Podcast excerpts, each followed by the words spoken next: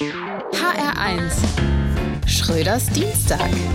Kein Wunder, dass die Apotheken leer sind. Alle Pülverchen weggekauft von den Grünen mit so viel Bauchweh mussten sie jetzt dem Asylkompromiss der EU zustimmen. Aber das ist wahrscheinlich diese vermittelnde, ausgleichende Art der Grünen. Nachdem sie jetzt wegen Habecks Heizhammer wochenlang von rechts gehasst wurden, wollen sie eben auch mal wieder von links gehasst werden für den Asylkompromiss. Die letzte Generation will sich zeitnah an Ricarda Lang festkleben.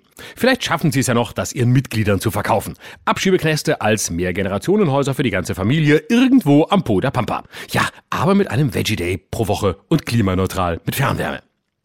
Diese neue Asylpolitik, wenn man sie so nennen will, stammt übrigens aus der Ideenschmiede von Horst Seehofer. Das geschieht ihm recht, dass er als Vordenker der Grünen in Erinnerung bleibt.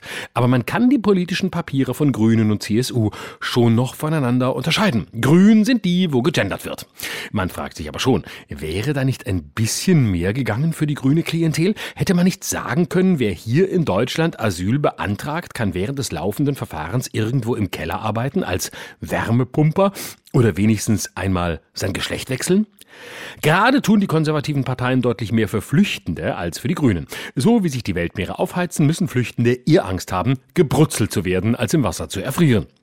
Aber nun mal zur Klarstellung. Die Grünen sind jetzt nicht zufällig zur Lastenfahrrad-AfD geworden, sondern absolut planvoll, um ihren Wählern das schlechte Gewissen zu ersparen, die Porsche AfD von Christian Lindner wählen zu müssen.